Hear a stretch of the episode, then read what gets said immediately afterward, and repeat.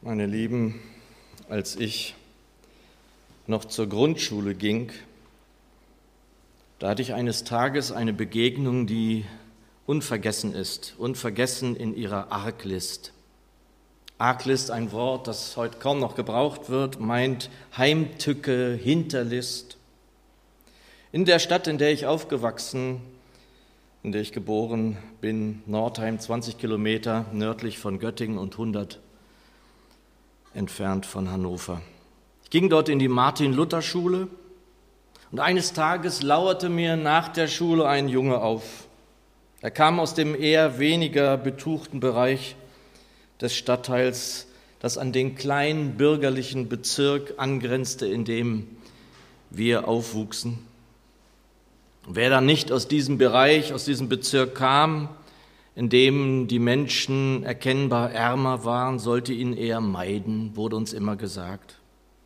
Ich hielt mich nicht unbedingt direkt dort auf, vielmehr schlenderte ich nach der Schule auf dem Heimweg dort entlang, an der Grenze sozusagen, und plötzlich stand der Kerl vor mir. Wahrscheinlich so um die zehn Jahre älter als ich, zwei Köpfe größer, würde ich denken, nur allein sein Blick war mir mehr als unheimlich. Früher nannte man so einen Blick verschlagen, auch so ein Wort, was kaum noch genutzt wird. Verschlagen bedeutet unaufrichtig und schlau laut Wörterbuch. Und dieser Kerl, der verfolgte mich, er ging mir nach und ich konnte in meinem Alter ihm einfach nicht entkommen. Er quälte mich, er trat mich, er wusste genau, was er tun musste, um mir Angst und Schrecken einzujagen in meinem Alter. Ja, er labte sich sozusagen an meiner Angst, an meiner Hilflosigkeit, daran, dass ich keine Chance hatte, ihm zu entkommen. Und das war auch nicht einmal so, das ging über Jahre hinweg, anderthalb Jahre würde ich schätzen. Zunächst verschwieg ich es, meine Eltern wussten nicht davon, wohl auch, da mein Verfolger mir eingebläut hatte, es eben niemandem zu sagen. Irgendwann weihte ich dann mal meinen älteren Bruder, der drei Jahre älter ist, ein. Doch er ging ja in eine höhere Schule, in eine andere, in einen anderen Bezirk und war so gar nicht in der Lage, da zu sein für mich. Und dieser Kerl verfolgte mich also irgendwie auch nicht nur tagsüber, er verfolgte mich bis in meine Träume, wie man sich denken kann. Und das ging über Jahre hinweg so. Ich konnte ihm nie entkommen. Nie gab es eine Chance für mich, ihm aus dem Wege zu gehen. So oft ich das versuchte, so oft scheiterte ich auch daran. Ganz egal, welche Wege ich dann ging, und ich ging ganz andere Wege, er war immer da. Von weitem schon war zu sehen, seine Art dazustehen, dieses hämische Grinsen, das werde ich nicht vergessen. Und das Schlimmste wohl war für mich, er zerstörte irgendwie einen Teil der heilen Welt, in der ich aufwuchs. Und auch wenn ich dann zu Hause war und alles gut war, ich wusste, dass er da draußen wartete. Er wartete auf mich. Predigtwort ist aus dem ersten Johannesbrief, Kapitel 5. Wenn ihr mitlesen möchtet, 1. Johannes 5, ziemlich am Ende des Neuen Testaments. 1. Johannes 5, Kapitel 5, Verse 18 bis 20, also nur zwei Verse.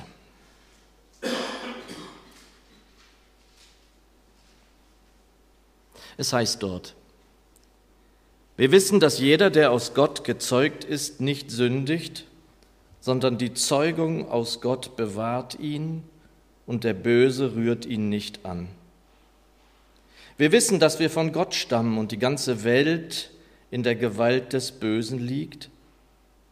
Wir wissen aber, dass der Sohn Gottes gekommen ist und uns Einsicht gegeben hat, den Wahren zu erkennen.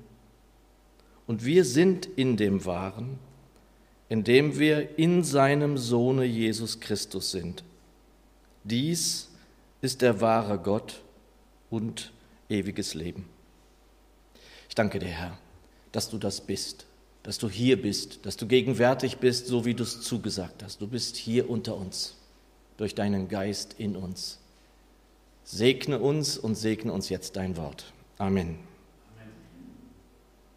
In den meisten Bibeln ist dieser Abschnitt, den wir hörten, dann noch mit Versen 16 und 17 verbunden. Und die Menge Bibel aber beginnt zum Beispiel diesen Abschnitt so, wie ich ihn gerade verlesen habe, also ab Vers 18. Immer wieder sind aus meiner Sicht zu Recht, wer die Menge Bibel kennt, die Überschriften von Hermann Menge gelobt worden, der einzelnen Abschnitte. Und er überschreibt diesen Abschnitt so, der Gläubige ist durch die Gemeinschaft mit Gott und Jesus vor der Sünde und vor Weltsinn gesichert. Und dieser Abschnitt auch oder besonders mit den Versen 16 und 17 übrigens wird immer wieder Gläubigen zur Falle, so fürchte ich, so weiß ich. Und nur allein der Beginn von Vers 18 ist so ein Stolperstein für viele Gläubige. Wir wissen, dass jeder, der aus Gott gezeugt ist, nicht sündigt. Vor nicht allzu langer Zeit sprach ich mit einem Bruder und Freund über diesen Vers. Er kam zu mir mit seiner Bibel und diesem Wort und er sagte zu mir, wenn das stimmt, dann habe ich schon verloren. Und dieser Mann steht mehr als 30 Jahre länger im Glauben als ich. Und meine Lieben, und ich an der Stelle nie etwas anderes predigen werde als das, woran wir auch hier im Abendmahl erinnern. Immer wieder, es ist vollbracht. Es ist vollbracht. Und das hat der Herr Jesus vollbracht. Er hat eben nicht nur sein Leben riskiert, sondern er hat es hingegeben seinen Leib, sein Haupt, das sie mit einer Dornenkrone zum Bluten brachten, den Rücken, den sie geschlagen haben, die Hände, die sie mit Nägeln durchbohrt haben. Das hat auch er getan. Und wer heute und hier noch meint, dass er dem, was wir hier gerade hörten, in irgendeiner Weise oder Form noch etwas hinzufügen könnte, der kann doch nur irren. Das muss doch jedem klar sein. Werde ich mit meinem Tun oder lassen etwas beitragen zu diesem Vollbracht dessen, der alles getan hat, der es doch allein vollbracht hat, als alle, aber auch alle ihn verlassen hatten? Ja, als er selbst den Eindruck haben musste, dass der Vater ihn verlassen hat. Geschwister, wir werden uns wieder und wieder, Minuten, stundenweise, vielleicht manchmal auch tageweise, was ich keinem wünsche, etwas von dieser Weide entfernen, deren Tür wir durchschritten haben, deren Tür Jesus ist, wie er in Johannes 10 es uns und den vielen sagt. Und das ist für mich als Evangelisten unbedingt wichtig, das zu wissen und das immer wieder zu sagen. Er sagt, ich bin die Tür. Wenn jemand durch mich hineingeht, wird er gerettet werden und er wird ein- und ausgehen und Weide finden. Doch wenn ich jede Entfernung, jeden noch so kurzen Abschnitt meines Lebens, an dem ich nicht beim Herrn bin oder war, minutiös aufführe, vielleicht noch in einem Tagebuch und denke, dass sie mir den Teppich unter den Füßen wegziehen, dann ist das nicht haltbar.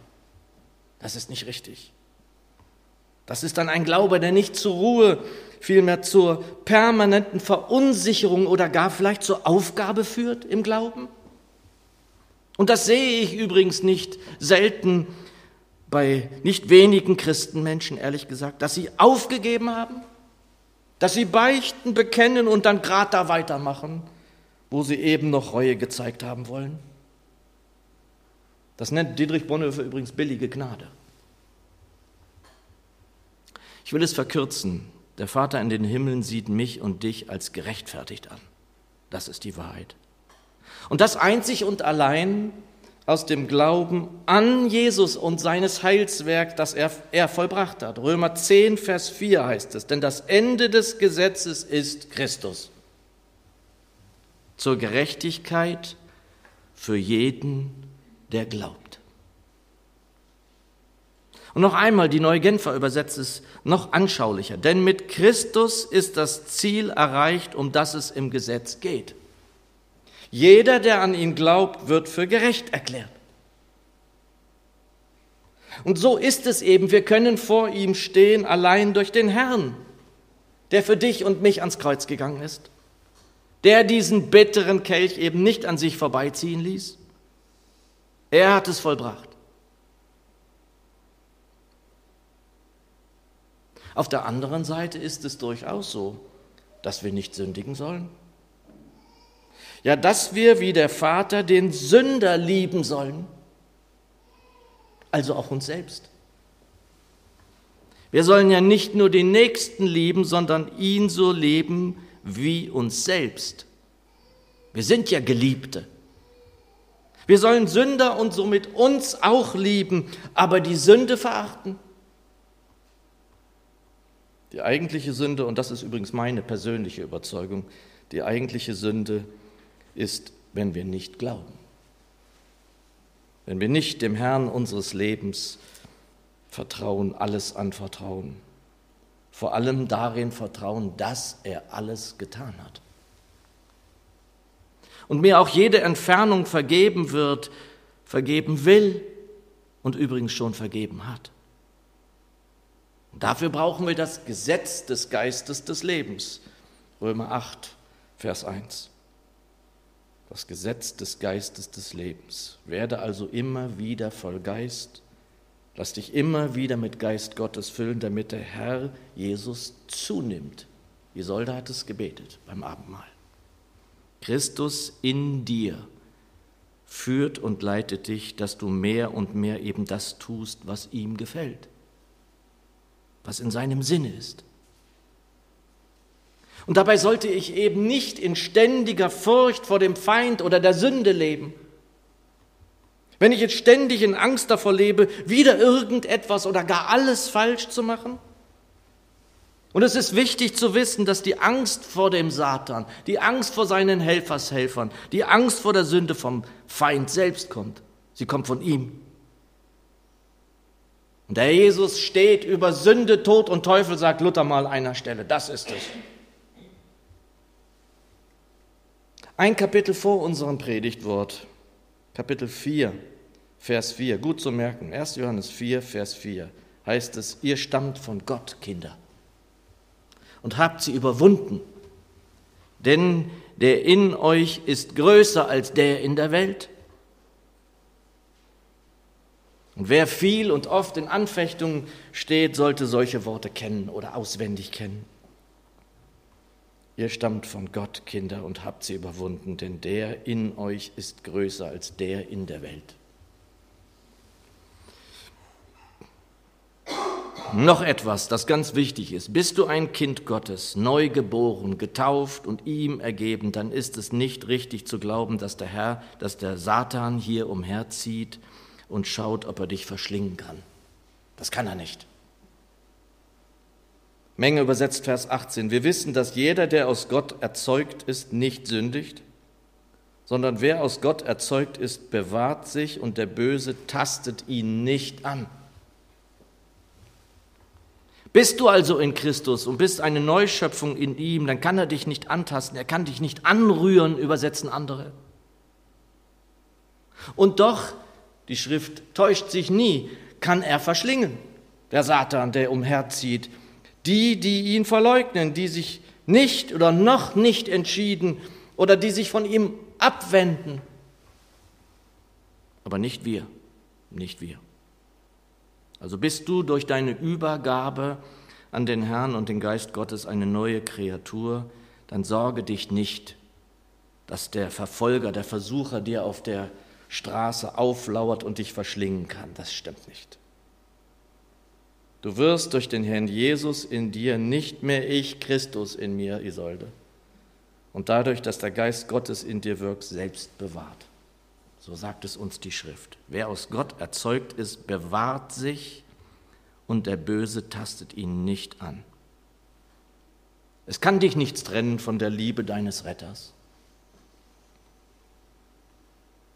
Menge übersetzt Vers 20. Wir wissen, dass wir aus Gott sind, die ganze Welt dagegen im Argen liegt. Und andere übersetzen so nicht, sondern dass die Welt im Bösen liegt. Und mir sagt dieses im Argen besser zu, da es wieder diese Arglist anspricht, dieses Hinterlistige.